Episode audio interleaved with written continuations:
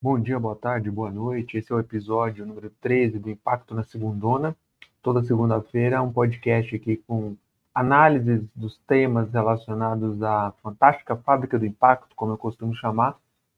Nesse episódio, eu vou comentar um pouco sobre a expressão que a gente escuta muito, que é sobram recursos, faltam bons projetos ou bons negócios.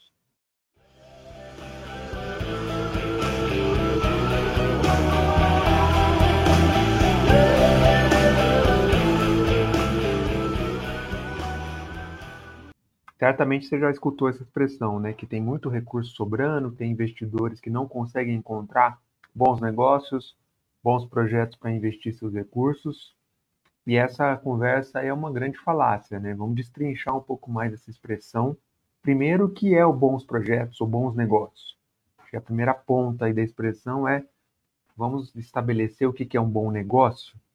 Para ficar claro aqui, gente, o bom é, ele está vinculado à ótica do investidor. Então, para um bom, para o investidor, um bom negócio, um bom negócio de impacto, uma boa startup, é aquela que tem potencial de se transformar no unicórnio, potencial de escala, geralmente vinculado ao uso de tecnologia. É, é isso, basicamente, é essa turma que está sendo chamada de bons negócios.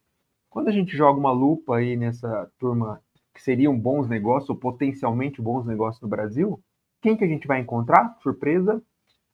Negócios empreendidos por homens brancos, classe média alta, bem formados em grandes escolas de negócio, administradores, etc. É essa galera que a gente vai encontrar, geralmente uma galera do eixo Rio São Paulo, que consegue empreender boas iniciativas e com potencial de escala, com tecnologia, blá blá blá, que vão conseguir conversar com esses grandes investidores. Beleza. Nada contra essa galera, tem ótimas soluções aí empreendidas por essa turma. A questão é, só há recursos é, sobrando para esse tipo de negócio? Só há recurso disponível para esse perfil de negócio, e aí especificamente de negócio de impacto? E o restante dos negócios de impacto, toda a tipologia que existe de negócio de impacto, Aliás, abrir um parênteses aqui, é, escrevi um texto esses dias sobre isso, refletindo sobre tipologias de negócio de impacto. Se der um Google, você vai encontrar. Então, voltando, como a gente viu, tem muitos tipos diferentes de negócio de impacto, de negócios comunitários, a OSCs com um braço de negócio, com modelo de negócio, a cooperativas, a negócios periféricos, etc. Tem uma galera fazendo impacto é, por meio de negócios, por meio de soluções de mercado, e boa parte dessa galera não é considerada como um bom negócio nessa expressão que a gente está destrinchando aqui. Então, esse é o primeiro elemento aí. Quem está por trás disso acaba fomentando um círculo, uma panela que continua se alimentando entre si.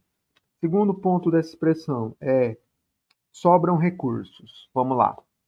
Que tipo de recurso nós estamos falando nessa expressão? Basicamente do recurso de investimento é, que visa gerar impacto positivo, ok, mas visa retorno financeiro. Para essa galera, e aí eu tô, tem um balaio de possibilidades, aí desde fundos a investidores de impacto, pessoa física, investidores âncora é, e etc., aí, é, venture philanthropies é, e muitos outros, a gente tem uma galera que está interessada em impacto positivo e retorno financeiro.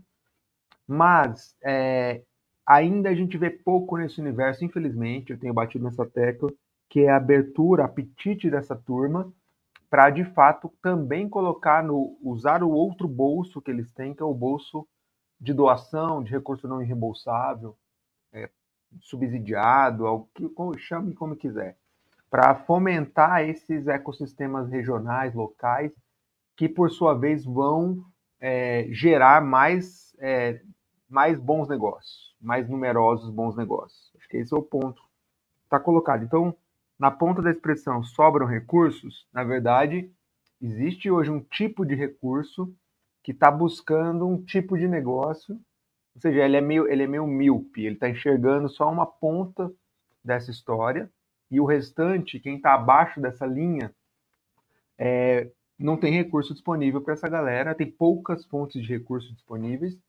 que viabilizem esses negócios para que eles, quem sabe um dia, se quiserem, cheguem lá nessa, nessa prateleira de ser um bom negócio. Também, também é importante ressaltar isso. Não necessariamente todos os é, quem está empreendendo um negócio de impacto de fato quer um dia chegar nesse lugar de receber um aporte de um grande fundo, e se escalar e tal, etc. Não é para todos. Vamos respeitar aqueles que não querem. Também existe caminho para os que não querem. Então, na ponta dos sobram recursos, é esse tipo de recurso que a gente está falando. E da onde poderia vir o recurso para aqueles que não vão escalar, ou que não vão ser unicórnio, que estão patinando ali nos ecossistemas locais? Bom, basicamente, se a gente olhar globalmente, essa grana vem de dois bolsos, basicamente. Ou ele vem da filantropia, ou ele vem de governos.